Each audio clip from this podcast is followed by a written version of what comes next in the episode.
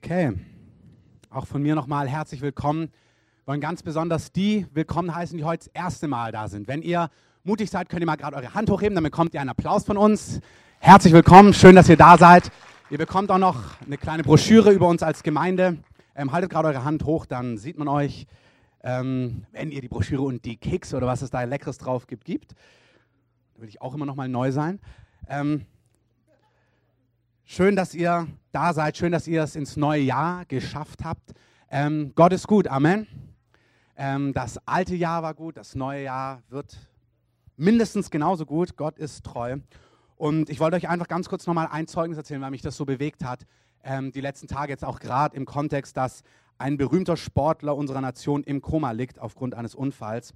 Und zwar habe ich gelesen von einem befreundeten Pastor, der von einem befreundeten Pastor schreibt, der sein Dach selber gedeckt und repariert hat und dann vom Dach gesegelt ist. Und der Nachbar hat es beobachtet, der ist runtergerutscht, konnte sich nicht halten und ist richtig mit dem Kopf, also auf den Boden aufgeknallt, Schädel offen, Helikopter, ins Krankenhaus, Koma, Notoperation. Und die Ärzte haben gesagt, also höchstens, auf jeden Fall ähm, Folgeschäden, wenn er es überlebt. Ich habe euch vor den Ferien das Zeugnis erzählt von dem kleinen Mädchen in den USA, wo sie, die bei der Geburt keinen Sauerstoff mehr bekommen hat, wo die Ärzte auch gesagt haben, ähm, entweder tot oder Folgeschäden, die nach drei Tagen komplett gesund war, wo die Ärzte gesagt haben, sie haben sowas noch nie erlebt. Und bei diesem Pastor war es auch so, der ist ins Koma gefallen, lag dort nach der Not-OP und ist nach einigen Tagen komplett gesund aufgewacht. Also keine Folgen stehen. Natürlich nicht gesund. Er ist dann im Krankenhaus geblieben, aber nichts ist an seinem Hirn zurückgeblieben. Und die Ärzte verstehen das nicht. Heute geht es ihm blendend. Und in Anführungszeichen das Schönste war, dass er in dieser Zeit einfach Einblick in die unsichtbare Welt hatte. Verschiedene Teile. Ein Teil aber war, dass er einfach gesehen hat, wie die ganze Zeit einfach Herrscher des Himmels in seinem Raum waren und über ihm gewacht haben. Und es ist wirklich so, die unsichtbare Welt ist realer als die sichtbare. Deswegen auch die Dinge, die wir vorhin gesagt haben, ähm, wo wir gebetet haben für Heilung. Im Unsichtbaren sind hier Herrscher des Himmels. Gott ist hier, Gott handelt, Gott ist real. Die unsichtbare Welt ist realer als die sichtbare. Und ich möchte euch einfach so einladen, das nächste Jahr unter diesen Fokus zu stellen dass ihr wirklich mehr aus himmlischen Realitäten lebt, mehr aus dem, was nicht sichtbar ist, was vielleicht mit unseren fünf Sinnen nicht so leicht wahrnehmbar ist, um wirklich in das hineinzudrängen, was Gott für uns alle hat. Amen. Amen. Und wirklich denkt an den Michael Schumacher. Also ich bete nicht nur, dass es ihm gut geht, sondern dass Gott dem da richtig mächtig begegnet. Ey, der hat Millionen Fans und soll eine Stimme für Jesus werden und erzählen, was ihm da passiert ist. Wirklich. Amen. Amen, Christoph. Amen. Gut. Schön, dass ihr auch so begeistert seid. Ich bin's. Ähm, wir starten in das neue Jahr hinein, ohne Aber. Und es geht mir darum, zu sprechen, Jesus nachzufolgen. Und das betrifft jeden Lebensbereich. Ganz vereinfacht gesagt bedeutet Jesus nachfolgen, dass du ewiges Leben bekommst. Das beleuchte ich heute nicht so ausführlich. Aber mit Jesus leben bedeutet, dass wenn dein Leben hier vorbei ist, dass du in Ewigkeit bei Gott sein wirst. Jesus schenkt jedem Einzelnen das ewige Leben und er sagt, selbst wenn du stirbst, wirst du leben. Amen. Dein Leben, wenn du mit Jesus lebst, hört niemals auf. Selbst wenn es hier vorbei sein sollte, wirst du in Ewigkeit bei Gott sein. Aber mein Fokus heute ist, weil wir sollen leben und die Werke Gottes verkündigen. Hey, jeder, der hier ist, ist keine Predigt, dass was vorbei ist, sondern du sollst leben und die Werke Gottes verkündigen. Tabea, eine Missionarin aus unserer Gemeinde, die hatte mal Angst, da hat sie Todesängste gehabt und dann hat Gott ein Wort zu ihr gesprochen. Hat gesagt, du wirst nicht sterben, sondern leben und die Machttaten des Herrn verkündigen. Amen. Und so sollen wir leben dieses Jahr und erzählen, wie groß und wie herrlich und wie mächtig Gott ist. Jesus nachfolgen bedeutet ihm in jedem Lebensbereich nachzufolgen. Und lass uns mal ganz kurz zurück ja, beamen, 2000 Jahre ungefähr, als Petrus da am Wasser ist. Petrus ist ein Fischer, hieß davor Simon, ist Fischer von Geburt an, möchte ich mal sagen, weil sein Vater war schon Fischer, sein Großvater, Urgroßvater wahrscheinlich auch. Ähm, früher war das so. Und von klein auf lernte er diesen Beruf. Und er macht es Tag aus, Tag ein. Keine Ahnung, ob er ein Bewusstsein hatte, dass Gott etwas Großes mit seinem Leben vorhat. Aber Gott hatte etwas Großes mit seinem Leben vor. Amen. So wie er was Großes mit dir vorhat.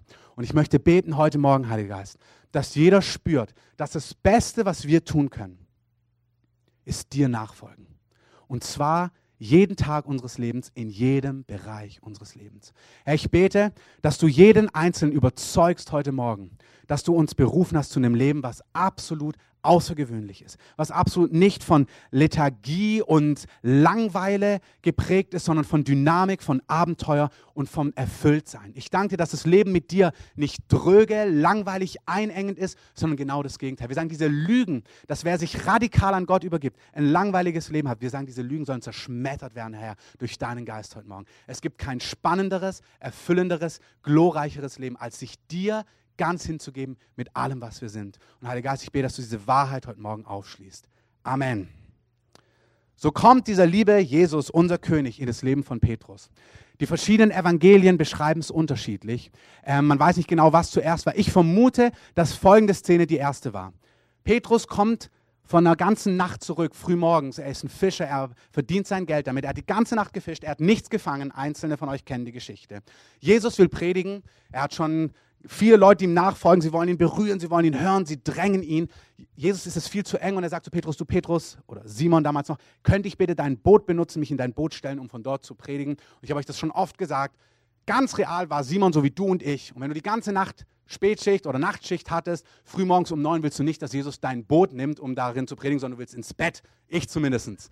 Ähm, und Simon ist aber auch so höflich, dass er sich denkt, naja, die meisten denken, er könnte der Messias sein, also lasse ich ihn doch mal kurz ins Boot, lässt ihn ins Boot, er predigt und jetzt passiert was Faszinierendes.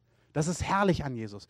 Jesus sagt nicht einfach, danke, schlaf gut, sondern Jesus weiß, dass Petrus, dass Simon die ganze Nacht nichts gefangen hat.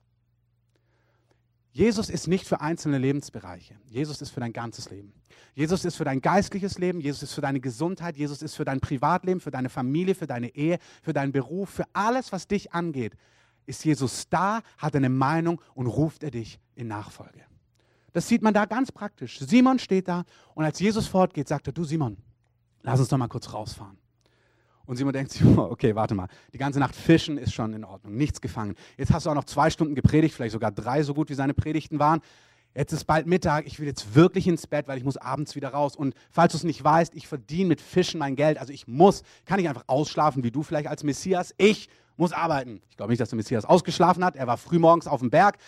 Aber Petrus sagt, naja, wenn du es sagst, dann fahren wir halt noch mal raus. Sie fahren noch mal raus. Und Jesus, der Antifischer, der nämlich, wenn überhaupt, Schreiner und Zimmermann war, aber nicht Fischer. Zumindest, also er ist Erlöser und Messias, dann noch Schreiner und Handwerker, aber kein Fischer. Sagt nun zu Petrus: Petrus, wirf mal dein Netz auf der Seite des Schiffes aus. Ich weiß, die meisten von euch kennen die Geschichte. Aber wend sie auf deinen Alltag an. Du bist vielleicht so hell in dem, was deinen Beruf angeht oder deinen Alltag, in deiner Ehe und du denkst vielleicht, du musst es machen. Aber dein Erlöser, dein König, der weiß es noch viel besser. Amen. Und wenn du es zehnmal so probiert hast und Jesus sagt, dann mach es jetzt einfach so und deine ganze Logik weiß, so funktioniert das nicht, Jesus. Du bist ein Zimmermann und Erlöser, aber nicht Fischer. Dann sei so schlau wie Petrus, der sagt, naja, wenn du es sagst, auf dein Wort hin, werde ich es machen. Er wirft sein Netz raus, obwohl er die ganze Nacht gefischt hat, genau weiß, da gibt es nichts, ich war da schon heute Nacht. Ähm, aber gut, auf dein Wort hin mache ich es. Er wirft das Netz aus und er kann das Netz kaum reinziehen. So voll ist es mit Fischen. Als er das sieht, die Güte Gottes. Was sieht er hier? Nicht die Heiligkeit Gottes, nicht die Macht Gottes, nicht den längeren Arm Gottes, nicht die Unendlichkeit Gottes. Er sieht die Güte Gottes. Er sieht, dass Gott Mensch geworden ist und sich um sowas Banales kümmert, nämlich, dass er Fische haben muss, damit er Fische verkaufen kann, damit er Geld hat, um seine Miete und Humus und Pita zu bezahlen oder was auch immer sie damals in Israel gegessen haben. Darum kümmert sich Jesus. Und das sieht Petrus. Und als er das sieht, heißt es, da bricht er zusammen, er ist total bewegt innerlich und sagt, Jesus, geh fort von mir, ich bin ein Mann voller Sünde. Also er begreift, Gott ist so gut, er sieht die Herrlichkeit Gottes und er hat das Gefühl, boah, ich kann mit dir gar nicht zusammen sein, du bist viel zu gut, du bist wirklich aus einer anderen Welt, ich bin deiner nicht würdig. Das ist, was Petrus begreift. Wie gut, wie herrlich, wie glorreich, wie mächtig bist du. Und dann wissen wir nicht genau, was passiert, wie viele Tage oder Wochen ins Land gehen. Aber eines Tages kommt Jesus wieder vorbei. Petrus sitzt an seinem Boot mit seinem Bruder. Da drüben sind die Freunde Johannes und Jakobus, die flicken gerade die Netze. Und Jesus kommt vorbei, guckt Petrus an, guckt Simon an und sagt, Simon, komm mit, folge mir nach. Und das ist, was Jesus im Leben eines jeden Einzelnen gerade tut. Vielleicht hat er das in deinem Leben schon getan. Vielleicht hast du diese Grundsatzentscheidung schon getroffen. Im Jahr 2014 ruft Gott dich in einzelnen Lebensbereichen, sagt er, steh auf und komm mit. Und das betrifft jeden Lebensbereich. Der Petrus ist vielleicht 30, vielleicht jünger, älter wird er kaum sein, also wahrscheinlich eher jünger. Ähm, Sein ganzes Leben hat er nichts anderes gemacht. Er weiß, wie man Fische fängt. Er weiß, wie man, vielleicht kennt ihr Forrest Gump, ähm, den Freund von Forrest mit seinen Shrimps. Ähm, kennt ihr wahrscheinlich alle die Szene? Es gibt Shrimps in, was weiß ich, Bratöl und Shrimps da und dann putzen sie und erzählen, was alles gibt. Genauso war Simon mit den Fischen. Er weiß genau, es gibt Fische mit Knoblauch, es gibt Fische gebraten, es gibt Fische ausgestopft, es gibt alle möglichen Formen von Fisch. Ähm, und jetzt sagt Jesus einfach, komm mit und es verändert sein komplettes Leben.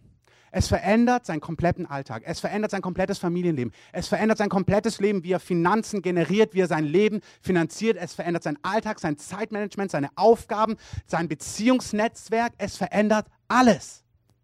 Und ich möchte dir sagen, wenn Jesus in dein Leben kommt oder wenn er in deinem Leben ist, er liebt es, alles zu verändern. Nicht zwingendermaßen. Aber er liebt es zu kommen und zu sagen, hey, komm mit, folge mir nach. Und das Gute ist, das gilt nicht nur, wenn du 20 bist, sondern auch für dich, wenn du 30 bist, wenn du 40 bist, wenn du 50 bist und sogar wenn du älter bist. Es kann sein, dass du 70 bist oder darüber hinaus und Jesus kommt und sagt, hey, komm mit, folge mir nach. Ich habe was Neues für dich. Und Jesus lädt uns dazu ein, ihm nachzufolgen. Dieses Jahr steht unter folgendem Motto, beziehungsweise die Herrnhuter Losungen, die ziehen immer so einen Spruch für das Jahr. Und da heißt es dieses Jahr, Gott nah zu sein. Das ist mein Glück. Also nah an Gott dran zu sein, nah an Jesus dran zu sein, das macht mich glücklich. Und es erklärt sich von selbst. Wenn es dich glücklich macht, gehen wir mal davon aus, dass die Bibel recht hat, wenn es dich glücklich macht, nah an Gott dran zu sein, dann musst du dort sein, wo Gott ist. Es bringt ja nichts, wenn du hier bist und Gott fünf, 50 Kilometer weiter weg und, uh, unterwegs ist. Es bringt ja nichts, wenn Gott hier ist, aber Gott, du hier bist, aber Gott gerade was in Stuttgart machen möchte und dich dorthin gerufen hat, aber du hier rumsitzt. Glücklich zu sein bedeutet, nah an Gott dran zu sein. Das bedeutet, du musst dorthin gehen, wo er ist und wo er dich individuell hinruft. In dem Ganzen gibt es zwei Dimensionen. Eine Dimension, die gilt für uns alle. Egal, wo wir herkommen, egal, was unser Hintergrund ist, egal, was unsere Berufung ist. Das ist, wo finden wir Jesus? Also Jesus nachfolgen hat verschiedene Gründe. Als Jesus seine ähm, Jünger beruft, da ist ganz interessant, das Erste, was er sagt, warum er sie beruft, warum Jesus Menschen beruft und sagt, komm mit, folge mir nach, ist, weil er bei ihnen sein möchte. Das ist doch faszinierend. Dass Jesus sagt, ey, ich finde dich so spitze, ich möchte echt bei dir sein. Ich möchte mit dir Zeit verbringen. Jesus ist zuallererst ein Vater, ein Freund. Er, er liebt dich und deine Nähe. Glaubst du vielleicht gar nicht?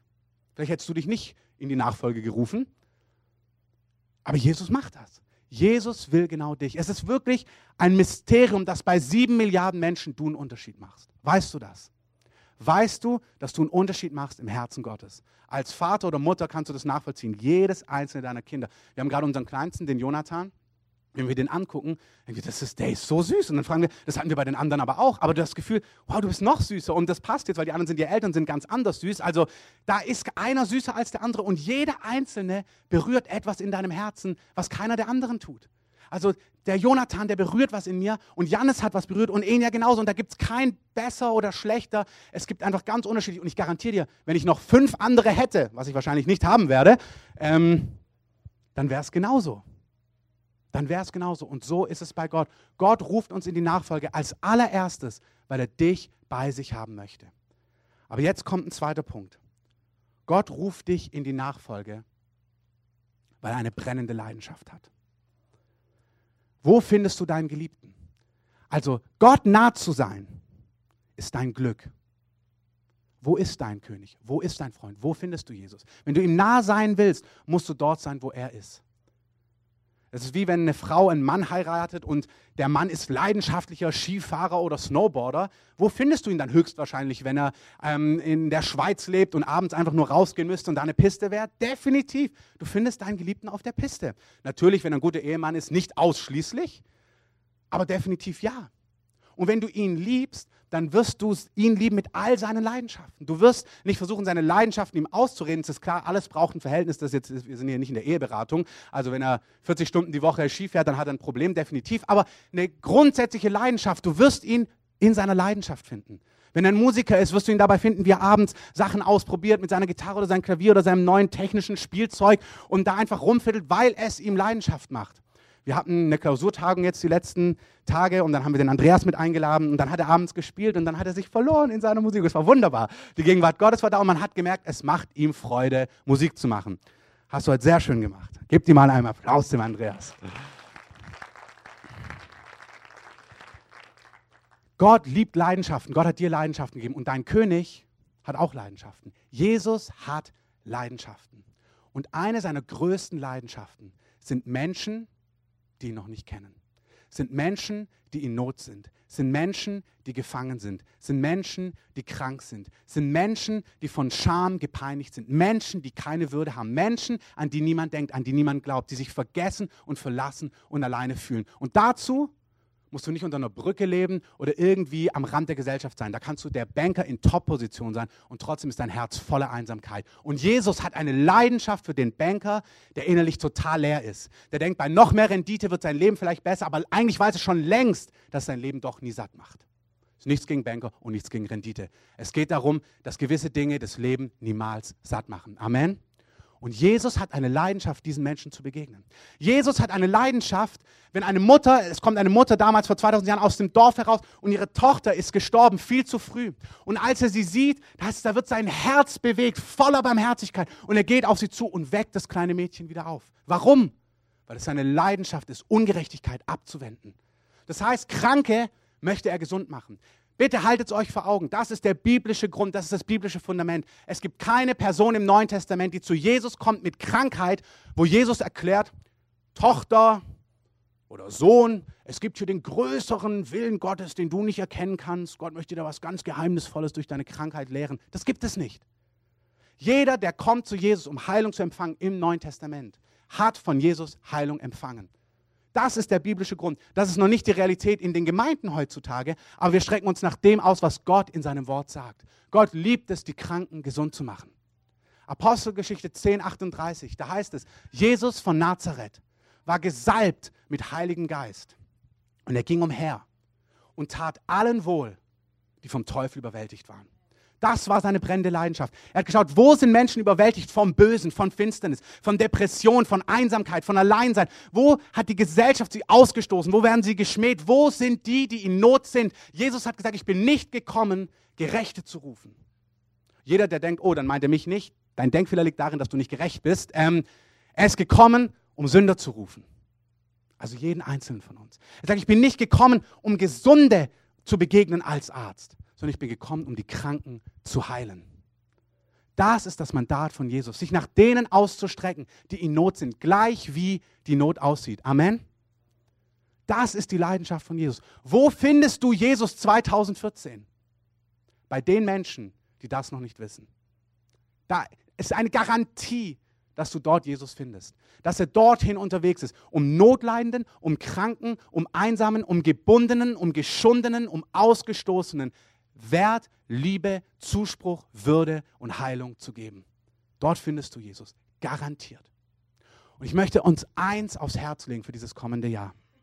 Wenn Jesus dich in Nachfolge ruft, er legt diese Leidenschaft nicht ab für dich.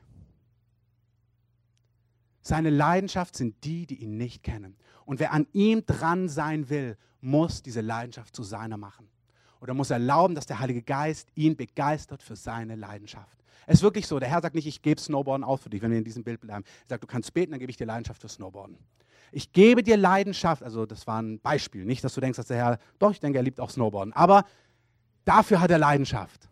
Er hat Leidenschaft für die Verlorenen. Und der Herr wird diese Leidenschaft nicht aufgeben für dich, sondern Nachfolge bedeutet, dass du Jesus in diese Leidenschaft mit hineinfolgst und mit ihm mitgehst ohne Wenn und Aber. Und eins ist hier enorm wichtig. Viele haben das Gefühl, wenn sie das machen, wo bleibt dann ich? Wer kümmert sich dann um mich? Wer dreht sich dann um mich? Und das ist das Geheimnis des Glaubens. Matthäus 6, 33. Ich klicke einmal die Dinger hin. Ups. Ähm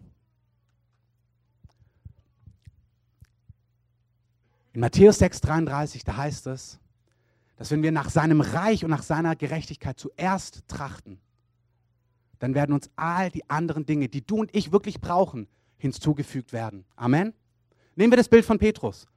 Jesus möchte, dass die Volksmenge an dem Abend oder an dem Morgen besser gesagt das Wort Gottes hört, die gute Botschaft hört. Deswegen sagt er Petrus, ich brauche dein Boot. Und Petrus denkt sich, ich möchte nach Hause.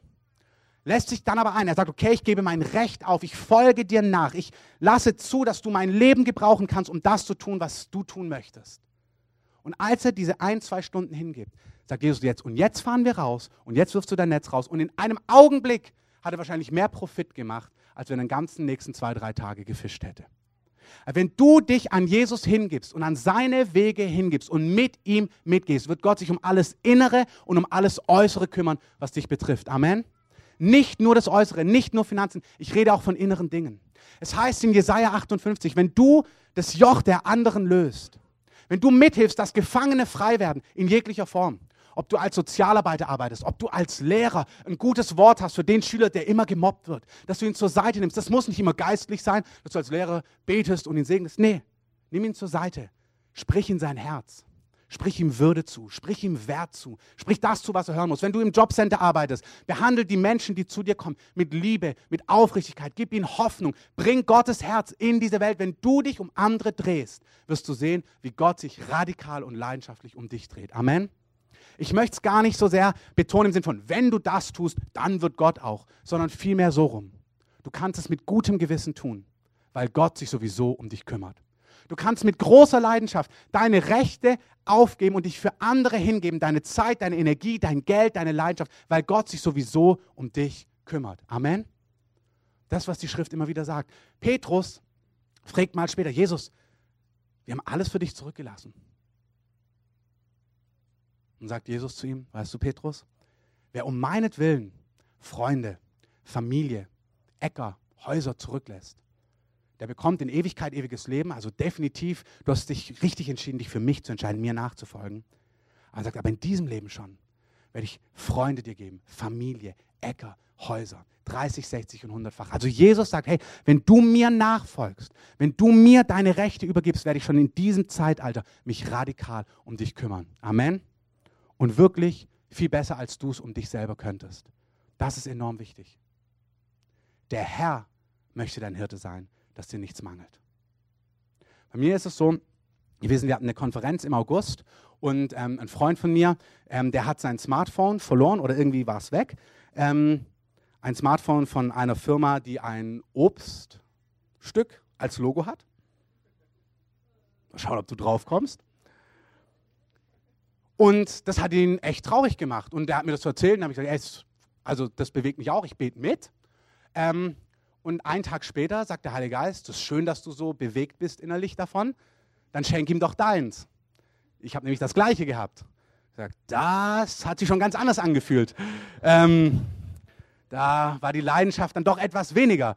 Ähm, aber ich muss euch echt sagen, das war der erste Gedanke. Der zweite Gedanke war, doch, von Herzen gern. Genau das ist ja, was ich gepredigt hatte. Einige Wochen davor, eine Gemeinde, die voll ist ähm, vom Geist Gottes, ähm, die ist willig, ihre Zeit, ihre Energie, aber auch materielle Güter füreinander hinzugeben. Warum? Weil sie weiß, Gott kümmert sich sowieso. Und ganz ehrlich, so schön so ein Smartphone ist, glücklich macht es dich nicht, falls du es noch nicht weißt.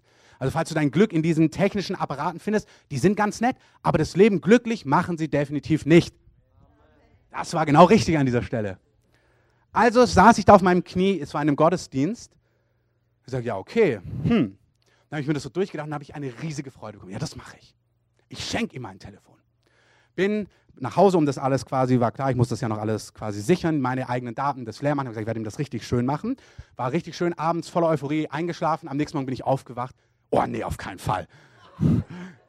Was mache ich denn dann? Ähm, ich weiß nicht, ob du auch so ungeistlich bist wie ich, aber mir passiert sowas. Da habe ich mir gedacht, nee, also was mache ich denn dann? Soll ich dann so eine alte Gurke irgendwie nehmen, so ein Telefon, wo man nicht mehr ins Internet gehen kann? Und dann habe ich mir gedacht, naja, okay, machen wir das einfach so. Du machst ihm das jetzt fertig und dann fährst du direkt vor dem nächsten Gottesdienst, da war wieder Gottesdienst, war eine Konferenz, fährst du direkt zu einem ähm, Elektronik-Discounter mit roter Farbe ähm, und kaufst dir einfach dort gleich ein neues. Also einfach wieder so auf Raten. Ich hatte mir extra kein neues gekauft, weil ich hatte das schon lange, man macht es ja bei den Verträgen, zahlst du das ja mit ab und ich dachte, ich brauche kein neues, ich bin happy. Ähm, und dachte mir, ach, dann machst du einfach ein neues, ist ja eh dran, du hast gerade keins am Abzahlen. Und fahr direkt in diesen Elektronik-Discount, um mir gleich wieder ein neues zu holen. Und merk dann, wie der Heilige Geist sagt, du, vielleicht gibst du mir die Chance, dich zu segnen.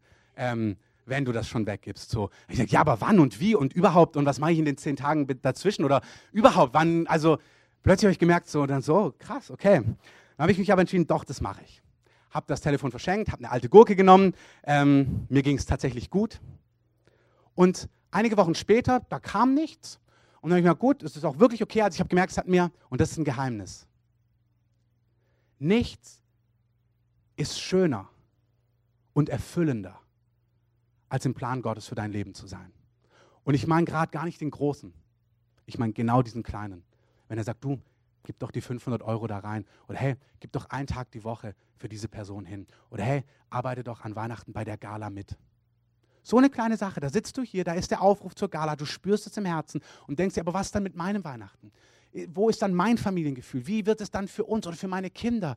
In dem Augenblick, wo du bei dieser Gala bist und merkst, dass Gott dich dahin gerufen hat. Es gibt kein schöneres Gefühl, außer zu merken, in den großen wie in den kleinen Dingen, dass du im Willen Gottes bist, dass du dort bist, wo Jesus ist. Weil wenn du bei Jesus bist, ist das dein ganzes Glück. Es ist tatsächlich so. Das gilt für alle großen Lebenslinien, aber das gilt auch für alle kleinen Impulse, die der Heilige Geist dir gibt. Jesus nah zu sein, ist mein Glück. In der Offenbarung, da werden die Heiligen beschrieben, bevor Jesus zurückkehrt. Und es gibt verschiedene Bilder. Ein Bild dort ist, sie sind dort, wo das Lamm ist. Ein Prädikat für Menschen, die nah an Jesus dran sind, sind die, die dort sind, wo das Lamm ist. Und 2014 ist die Frage, wo ist Jesus? Wo ruft er dich hin? Und glaubst du ihm, vertraust du ihm genug, dass wenn du ihm nachfolgst, wenn du dich auf seinen Weg einlässt, dass es erfüllend, dass es nichts Erfüllenderes gibt, als das zu tun? Und zwar wirklich erster Punkt, gar nicht wegen dem Outcome oder dem Ergebnis oder was Gott dann tut, sondern dieses Gefühl von Frieden, dieses Gefühl, dass du in dem bist, was Gott für dich hat. Es gibt nichts Köstlicheres. Wirklich, das alte Telefon plus der Frieden Gottes war köstlicher als das Smartphone mit dem Obstlogo. Ist wirklich so. Es ist tatsächlich so. Dann ist aber Gott ganz oft so, dass er es liebt, dich darin dann zu segnen. Und ich habe dann gemerkt, okay, es kommt nichts zurück, habe gemerkt, das ist super, ich habe aber das Richtige gemacht und gedacht, du, dann kaufe ich mir vielleicht doch ein neues und habe nochmal über den Verteiler geschrieben, ob jemand so ein altes Smartphone hat mit diesem Logo. Ähm, da habe ich nette Antworten zurückbekommen, äh, lustige Antworten. Und, aber eine Antwort kam auch zurück. Und jemand hat mir geschrieben, oh, jetzt bist du mir zuvor gekommen. Ich hatte es eigentlich schon geplant, dir ein neues zu schenken. Und dann hat jemand schon von Jesus gehört, dass er mir ein neues, also ein so ein Smartphone schenken soll, und zwar das neuere Modell. Und jetzt, meins war wirklich gut, aber es hatte zwei kleine Macken. A war dieser Wireless-Empfang nicht ganz optimal. Und zweitens war, ist einmal runtergefallen und jedes Mal, wenn du telefoniert hast, bist du oft auf diese Mute-Taste gekommen. Ich weiß nicht, ob ihr solche banalen Probleme habt in eurem Leben. Das sind so erste Weltprobleme. Ähm, oh mein Gott, wie hast du das nur überlebt? Ähm, ich habe es überlebt. Auf jeden Fall habe ich dann gemerkt, ich habe das weg, es hat mich gar nicht gestört, aber jetzt habe ich ein neues Smartphone geschenkt bekommen, das neuere Modell ohne diese zwei Macken und dann noch einen Halter fürs Auto, sodass ich es direkt da vorne reinklicken kann und mit Navi fahren kann. Da ist mir, wow, hey, Gott ist echt gut. Aber glaub mir, das ist einfach nur Beiwerk, das ist wie die Sahne. Das Köstlichste ist der Frieden, weil ich wusste, ich habe das Richtige gemacht. Und ich nehme ganz bewusst so ein banales Beispiel. Ich nehme ganz bewusst so ein banales Beispiel, weil Jesus es liebt, dein Glück zu sein, nicht nur in den großen Linien, sondern in den kleinen Linien. Jesus liebt es, dass du dein Recht aufgibst und ihm nachfolgst. Erinnern uns Punkt 2. Du findest Jesus garantiert dort, wo die Verlorenen sind, die, die in Not sind, die, die einsam sind, die, die nicht auswissen, die, die krank sind, die, die gebunden sind. Dort findest du Jesus. Und ich möchte abschließen mit dem dritten Punkt. Dieser zweite Punkt gilt für uns alle. Wenn du 2014 Gott nahe sein möchtest, dann öffne dein Herz für diejenigen, die Jesus noch nicht kennen. 100 Prozent. Das ist ein Wort des Herrn für dich und für mich.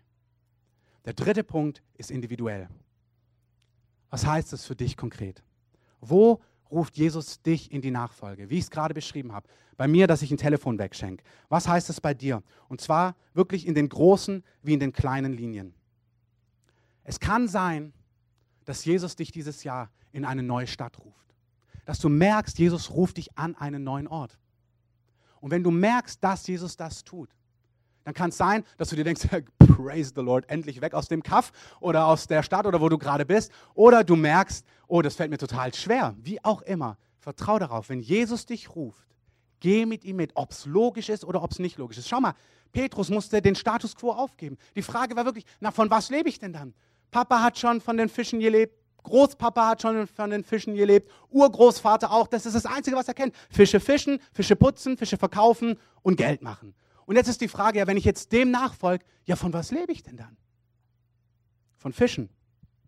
Als er Steuer, Geld für die Steuer braucht, sagt Jesus zu Simon, geh mal und hol den, geh mal zu dem Fisch da, fang mal einen Fisch und den ersten Fisch, den du findest, dem öffne das Maul, da wirst du das Geld für die Steuer drin finden. Und du kannst dir das richtig vorstellen, Petrus Gesicht so, ja, ja, veräppelt gar nicht mich selber. Weißt du, wie lange ich schon Fisch und mein Papa und mein Großvater, da war noch nie Kohle im Maul von dem Fisch. Ist gar nicht wichtig, was uns dieses Bild zeigen will. Gott weiß schon, wie er dich nächstes Jahr versorgt. Gott weiß schon, wie er das machen wird, zu was er dich beruft. Du kannst ihm vertrauen. Jesus nachfolgen kann richtig Risiko bedeuten, dass du einen Status quo und vermeintliche Sicherheiten wirklich zurücklässt. Vielleicht ruft Gott dich in die Mission. Vielleicht ruft Gott dich von einer sehr einflussreichen Position in eine, wo du weniger verdienst. Aber du merkst, das ist der Schritt, den der Herr für dich vorbereitet hat. Es gibt einen ähm, in dem Gebetshaus in Kansas City, gibt es eine Frau, die war, hat für die UN gearbeitet, in hoher Position, in sichtbarer Position. Und dann hat Gott sie in den Gebetsraum gerufen, als Anbeterin, Tag und Nacht. Da gibt es bestimmt gewisse Dynamiken, wo du denkst, ey, was soll ich denn da? Wer sieht das denn? Und wer bezahlt dafür? Wenn Jesus dich ruft, dann kannst du dich völlig auf ihn verlassen. Amen. Es kann auch sein, dass Jesus dich genau ins Gegenteil ruft, wie David der ist ein Hirte. Und dann sagt Jesus, du, du bist der nächste König. Und ich denke, wie soll ich das denn machen? Fühlt sich genauso herausfordernd an. Vielleicht bist du so ein einfacher, kennt keiner in unserer Mitte. Und Gott hat was ganz Fantastisches für dich vor. Und du merkst, Gott ruft dich vielleicht in die Politik. Sagt, ey, bewirb dich in diesem Kreisverband oder was auch immer. Oder Gott sagt, hey, in deiner Firma übernehm mehr Verantwortung. Und du denkst dir, ey, ich kann das gar nicht. Aber du spürst, Jesus sagt, hey, das ist der nächste Schritt. Ich möchte wirklich sagen, geh mit Jesus mit. Warum? Es gibt nichts Erfüllenderes, als nah an Jesus dran zu sein. Und wenn er dich zu einem nächsten Schritt ruft, dann kannst du ihn auch gehen. Amen. Vielleicht beruft Jesus dich dieses Jahr, deine Mutterschaft total ernst zu nehmen und darin zu ruhen. Und sagt, hey, du darfst es wirklich richtig genießen. Vielleicht merkst du schon seit Wochen, dass du dich total eng fühlst, hin und her gerissen zwischen Arbeitswelt und Muttersein. Ähm, und du spürst, eigentlich würde ich das gerne aufgeben. Aber dann sind die Fragen, ja, aber was ist da mit meinem Geld? Von was leben wir? Und komme ich wieder in meinen Beruf rein? Und wird es erfüllend sein? Und ist es doch langweilig? Aber eigentlich spürst du, dass es dein Herz bewegt. Und wenn du so genau hinhörst, könnte es tatsächlich sogar der Herr sein, der dich ruft in Mutterschaft und sagt, hey, dort werde ich dir begegnen. Glaub mir, es gibt nichts Erfüllenderes, als mit Jesus Mutter zu sein und dort zu sein, wo er ist. Nah an ihm dran, weil nah an Jesus dran zu sein, das ist dein Glück. Es kann auch sein, dass Jesus jemand genau ins Gegenteil ruft der sagt, hey, du darfst wieder zurück in den Job gehen. Fang an, Teilzeit zu arbeiten. Und denkst dir, aber wenn ich Teilzeit arbeite und du machst dir den Kopf, aber wie fühlt sich das an? Jesus nachzufolgen, wohin er dich ruft, das macht satt. Amen. Wie auch immer das aussieht. So wirklich was ähm, das Ganze angeht. Ich habe so empfunden, dass Einzelne hier sind. Gott ruft dich in den Dienst. Du merkst, Gott ruft dich vielleicht in den geistlichen Dienst, hier mehr Zeit reinzugeben. Andere ruft er ins säkulare Leben, in ein Studium, in eine Ausbildung, in einen neuen Job. Was uns satt macht, ist dort zu sein, wo Jesus ist. Und die Dinge, die uns im Wege stehen, mutig zurückzulassen. Ich möchte es mit folgenden inneren Gedanken abschließen. Ich habe so empfunden, dass Jesus Einzelne auch aus Lebenshaltungen herausruft dieses Jahr. Ganz konkret habe ich Selbstmitleid gehört. Du fühlst dich einigermaßen gut in deinem Selbstmitleid. Fühlt sich auch nicht glorreich an, aber der Gedanke, es zurückzulassen, dass Gott es wirklich gut mit dir meint, dass du dich nicht um dich selbst drehst, sondern dein ganzes Vertrauen auf Jesus wirfst. Sag, Gott wird es gut machen. Wer auf dem Herrn vertraut, dem wird alles gelingen. Gott wird es gut machen. Also Selbstmitleid abzulegen und voller Vertrauen mit Gott nachzujagen, das fühlt sich für dich auch herausfordernd an. Und das versteht Jesus. Vielleicht bist du das seit Jahren gewohnt, dass du so lebst. Aber Jesus ruft dich aus dieser Lebensgewohnheit raus. Er sagt, 2014 ist nicht das Jahr des Selbstmitleides, wo du jedem erzählst, wie schlecht es dir geht, wenn er dich fragt. Also die Frage ist nicht immer ernst gemeint, wie geht's? Ähm, manchmal wollen die Leute nicht alles hören. Ähm, manchmal schon, aber manchen ist es dran, dass du ihnen die drei Sachen erzählst, die gut sind, was du ja heute gesagt hast. Dass du sagst, hä, dass du nicht das Aber erzählst, sondern dass du das erzählst, was Gott gut gemacht hat. Warum? Weil du damit deinem Leben einen Kurs gibst. Wenn du immer nur erzählst, was schief läuft, ist eigentlich das Statement, also eigentlich kann man auf Gott überhaupt nicht vertrauen. Ich würde dir auch nicht raten, das zu machen. Bei mir läuft alles schief und es tut noch mehr weh und noch mehr Probleme. Nein, so ist es nicht. Versteh mich richtig. Jeder, der in Not ist, jeder, der herausgefordert ist, jeder, der in der Enge ist, du hast unsere ganze Unterstützung. Aber die Unterstützung besteht genau darin, dass wir gemeinsam auf die Wahrheit schauen. Nämlich, dass dein König gut ist und dass er fähig ist, alles gut zu machen. Amen. Und dass, wenn wir dich ermutigen, du damit einstimmst und sagst, ja, ich werde mein Vertrauen auf Jesus richten. Es gibt Menschen, die kannst du nicht ermutigen, weil sie nicht ermutigt werden wollen. Und das kann keiner dir wegnehmen. Das musst du ablegen. Da kann dich keiner rausbringen. Da musst du eine Entscheidung treffen und sagen, so nicht mehr. Ich folge Jesus nach im Vertrauen, dass er es gut machen wird. Ich will in was Neues. Ich will aus dieser Gefangenschaft, aus dieser Ich-Bezogenheit raus. Ein anderen Punkt, den ich empfunden habe, ist, dass Jesus Einzelne herausruft aus Harmoniesucht.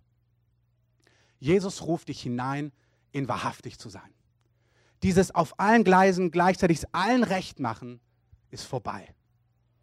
Ihr sagt, ich habe dich zu was ganz anderem berufen. Du sollst eine Person mit klarer Meinung sein, mit Eindeutigkeit und du sollst mit einer Stimme sprechen, nicht doppelzüngig sein. Die Bibel sagt wirklich, es ist ein Zeichen, was zum Beispiel ein Leiter braucht, dass er nicht doppelzüngig ist, dass er nicht so redet und so redet, sondern dass er eine Meinung hat, eindeutig ist, ein Mann, eine Frau, klare Mann und das auch zu kommunizieren weiß. Und dieses, ich will aber niemandem verletzen und ich will es mit allen soll es nett sein, das ist vorbei. Der Herr hat was Besseres für dich. Amen. Fühlt sich ein bisschen friedlich an, aber glaub mir, hier ist wieder genau das Bild. Ohne Jesus, selbstgemachter Frieden ist weit weniger herrlich und glorreich und erfüllend, wie mit Jesus zu sein und dadurch ein bisschen Sturm zu verursachen. Wenn du an Jesus Seite bist, wirst du Stürme verursachen. Du wirst Kontroversen, ähm, werden sich entwickeln. Das ist einfach so. Aber dann an Jesus dran zu sein und seinen Frieden zu spüren inmitten des Sturms, ist weit glorreicher, weit glorreicher als selbstgemachter künstlicher Frieden. Amen. Fassen wir zusammen. Erstens, Jesus ruft uns dieses Jahr, ihm nachzufolgen. Warum? Weil Jesus nah zu sein, das macht uns glücklich. Wo finden wir Jesus? Punkt 2. Garantiert dieses Jahr bei denen, die ihn nicht kennen. Jesus hat ein Herz für diese Menschen. Drittens, findest du Jesus individuell dort, wo er dich hineinruft. Vielleicht in eine neue Arbeit, vielleicht in deiner Arbeit zu bleiben, vielleicht in eine neue innere Haltung, vielleicht in eine neue Art und Weise dein Geld auszugeben, vielleicht in eine neue Art und Weise deine Zeit zu organisieren. Wie auch immer, der Heilige Geist hat etwas und du spürst es. Und dazu möchte ich euch ermutigen. Lasst uns aufstehen und Musik einspielen.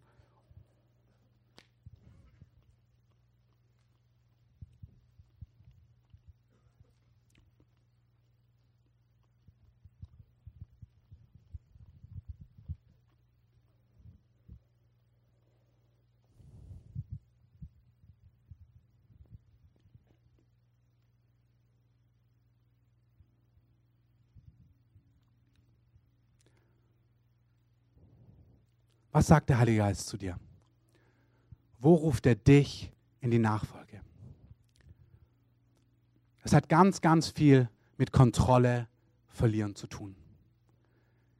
Guck mal, Jesus nachfolgen bedeutet, dass du ihn als deinen Erretter annimmst, aber auch als deinen Herrn. Dass du sagst, Jesus, du bist der Herr meines Lebens.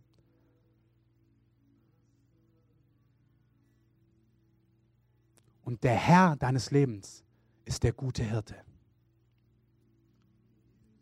Der, der dich in Dinge hineinruft oder aus Dingen herausruft, macht es nicht gleichgültig, macht es nicht ohne Ahnung zu haben von der Materie, ohne dein Herz zu kennen, deine Bedürfnisse, deine Sehnsüchte, sondern gerade weil er dein Herz, deine Bedürfnisse und deine Sehnsüchte kennt. Der Jesus, der dich in Nachfolge ruft, mit seiner Leidenschaft mitzugehen, nämlich die Verlorenen dieser Welt zu gewinnen, macht es nicht auf deine Kosten. Er spielt die Welt nicht aus gegen dich. Der Jesus, der dich ruft, Dinge niederzulegen, aufzugeben. Der Jesus, der dich ruft, Dinge anzunehmen und hineinzugehen, ist der, der genau weiß, wer du bist. Der dein Herz kennt, der weiß, was du brauchst, der weiß, nach was du dich im tiefsten sehnt, aber der am besten weiß, wie der Weg dorthin aussieht.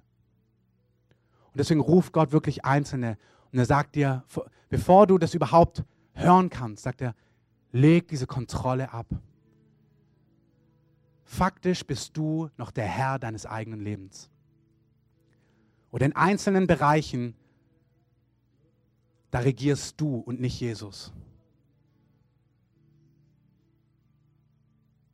Wir haben das empfunden auch auf dieser Klausurtagung. Wir waren als Leitungsteam weg, dass es in Ehepaaren, dass es auch um Ehepaare geht. Wo Gott Männern und Frauen auffordert, ihm zu vertrauen in der Partnerschaft. Dass Gott den anderen führt, dass er an ihm wirkt, dass er ihn in Aufgaben oder Berufungen hineinführt und dass du nicht zu kurz kommen wirst.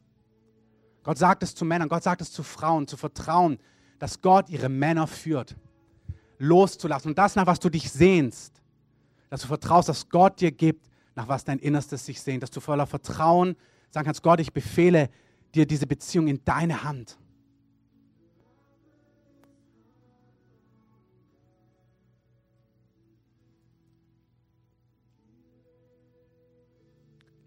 Es ist wirklich so, der Heilige Geist sagt zu Einzelnen, dass du Du, du hältst wirklich die Zügel in der Hand. Im Psalm 16 heißt es, oder in, in dem Psalm um 16 herum, da heißt es, dass er uns Speise zur rechten Zeit gibt. Aber hier sind Einzelne in unserer Mitte. Du tust dich selbst ernähren. Du bist selber ganz doll darauf bedacht, deine Seele, dein Innerstes zu ernähren, dass du ja nicht zu kurz kommst. Durch verschiedene Dinge, durch Beziehungen, durch Dinge, wie du Sachen machst, wie du das Leben kontrollierst. Der Heilige Geist sagt, lass es los, gib es in meine Hand. Das sagt er nicht mit Härte, sondern das sagt er als jemand, der sagt, du darfst mir vertrauen. Du kannst mir vertrauen.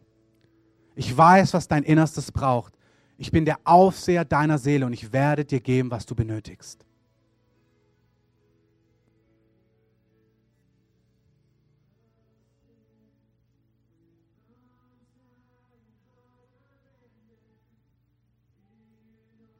Ich möchte euch ermutigen, wenn ihr spürt, dass Jesus euch etwas gezeigt hat, wenn ihr etwas ahnt, wo, rein, wo, wo, wo Jesus euch hinein oder hinaus herausruft, dass ihr das anfangt zu bewegen.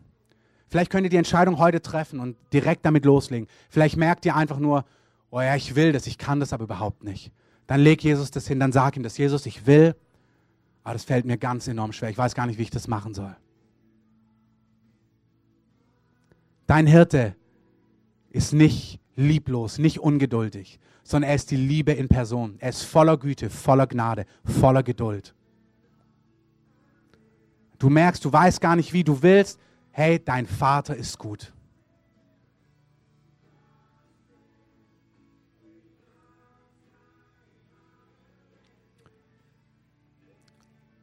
Andere ruft Jesus zurück zu sich heute Morgen. Es sind manche hier, Jesus ruft dich in die Nachfolge zurück oder erstmals. Vielleicht bist du hier und du lebst noch gar nicht mit Jesus. Vielleicht hast du diese Entscheidung noch gar nie getroffen, Jesus bewusst nachzufolgen. Vielleicht hast du all das schon gehört, dass Jesus für deine Schuld gestorben ist, dass er auferstanden ist und dass wer auf ihn vertraut, errettet werden wird. Jeder, der Jesus bittet, seine Schuld zu vergeben, dem wird vergeben und er bekommt ewiges Leben. Jeder, der sagt, Jesus sei der Retter meines Lebens und der Herr, ich möchte dir nachfolgen, weil nichts wird mich mehr erfüllen. Wenn du diese Entscheidung noch nicht getroffen hast, lass uns alle mal die Augen schließen. Wenn du heute hier bist und diese Entscheidung noch nie bewusst getroffen hast, und die Bibel ist sehr eindeutig, sie sagt, du glaubst es in deinem Herzen, aber du bekennst es mit deinem Mund. Das heißt, du machst es öffentlich, du sprichst es aus, du sagst, ja, das betrifft mich wenn du hier bist und diese Entscheidung noch nicht getroffen hast oder aber nicht mehr mit Jesus unterwegs bist. Vielleicht warst du als Kind mit ihm unterwegs, vielleicht als Teenie, vielleicht vor Jahren. Und du merkst, dass der Heilige Geist dich heute ruft, dich Jesus neu hinzugeben, ihm neu nachzufolgen. Dann möchte ich euch einfach die Chance geben, jetzt eure Hand zu heben. Wenn du hier bist und diese Entscheidung noch nie getroffen hast, dann heb doch einfach mal deine Hand nach oben. Genauso, wenn du diese Entscheidung neu treffen möchtest und zurückkehren möchtest zu Jesus. Vergesst einfach, was links oder rechts von euch ist. Hebt einfach mal eure Hand nach oben, wenn euch das betrifft und sagt, Jesus, schenk mir ein neues Leben. Wasch mich rein von meiner Schuld. Ich möchte so wirklich euch diese Freiheit geben. Ich empfinde, dass wirklich so zwei, drei Leute da sind und es betrifft euch. Und auch hier ist alle Freiheit da. Ich möchte euch ermutigen, das, was die Schrift sagt, zu tun. Wenn ihr es in eurem Herzen wisst, Gebt dem Herrn noch ein Zeichen. Hebt eure Hand und sagt, Jesus, hier bin ich. Ergreife mich neu, ergreife mich erstmals.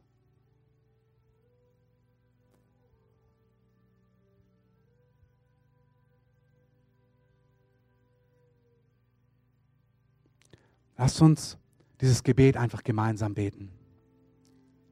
Jesus, danke, dass du mich liebst. Danke, dass du real bist, dass du lebst und dass du jetzt hier bist. Herr, ich ergreife deine Hand. Vergib mir all meine Schuld. Wasch mich rein von all meiner Schuld. Mach alles neu. Jesus, ich glaube, dass du gestorben bist und dass du auferstanden bist. Und dass jeder, der deinen Namen anruft, errettet werden wird. Jesus, ich gehöre zu dir, zu Licht, zum Licht und nicht mehr zur Finsternis. Und Herr, alles, was in mir wirkt, was nicht von dir ist, wasch es heraus und fülle mich jetzt mit deinem Heiligen Geist. Herr, durchströme mich mit deiner Liebe, mit deiner Weisheit, mit deiner Eindeutigkeit. Lass alle Schwammigkeit verschwinden und lass mich dir mit ganzem Herzen nachfolgen. Das bete ich in deinem Namen. Amen. Amen. Heiliger Geist, ich danke dir dass du jeden segnest jetzt mit deiner Gegenwart, mit deinem Feuer. Dass du alle Zweideutigkeit, ich sehe wirklich, wie der Herr sagt, das Feuer Gottes ist heute Morgen hier, um alle Zweideutigkeit aus uns herauszubrennen. Alles Hinken auf zwei Seiten bricht, wäscht der Heilige Geist heute Morgen raus. Er durchströmt dich mit einer Eindeutigkeit des Glaubens, mit einer inneren Lust, ihm nachzujagen auf all seinen Wegen. Das ist nichts, was du produzierst, sondern der Heilige Geist schenkt dir das. Wenn du merkst, dass du das willst, öffnen mal gerade für euch eure Hände. Der Heilige Geist kommt und sucht dich heim mit seiner Gegenwart. Danke, Heiliger Geist. Danke, dass du jedem gibst, was er braucht. Ich spreche den Segen Gottes aus über euch, über diese Woche, dass der Schutz Gottes mit euch ist, im mächtigen Namen von Jesus. Amen. Amen. Wie immer ist es so, ihr könnt gerne draußen Kaffee trinken, ihr könnt gerne noch sitzen bleiben, wir werden hier vorne beten. Wenn ihr diese Entscheidung getroffen habt, eindeutig oder im Stillen. Wenn ihr Gebet braucht, egal für was, wenn ihr eine Not habt, eine körperliche Not, wenn ihr Beschwerden habt, wenn ihr merkt, ihr wollt Jesus nachfolgen, aber etwas hindert euch, kommt nach vorne, wir wollen für euch beten, wir wollen euch segnen und einfach Gottes Kraft über euch ausrufen. Kommt nach vorne, die Beter stellen sich schon mit hin, wenn ihr gerade mit nach vorne kommt und wir segnen euch. Ich wünsche euch eine starke Woche.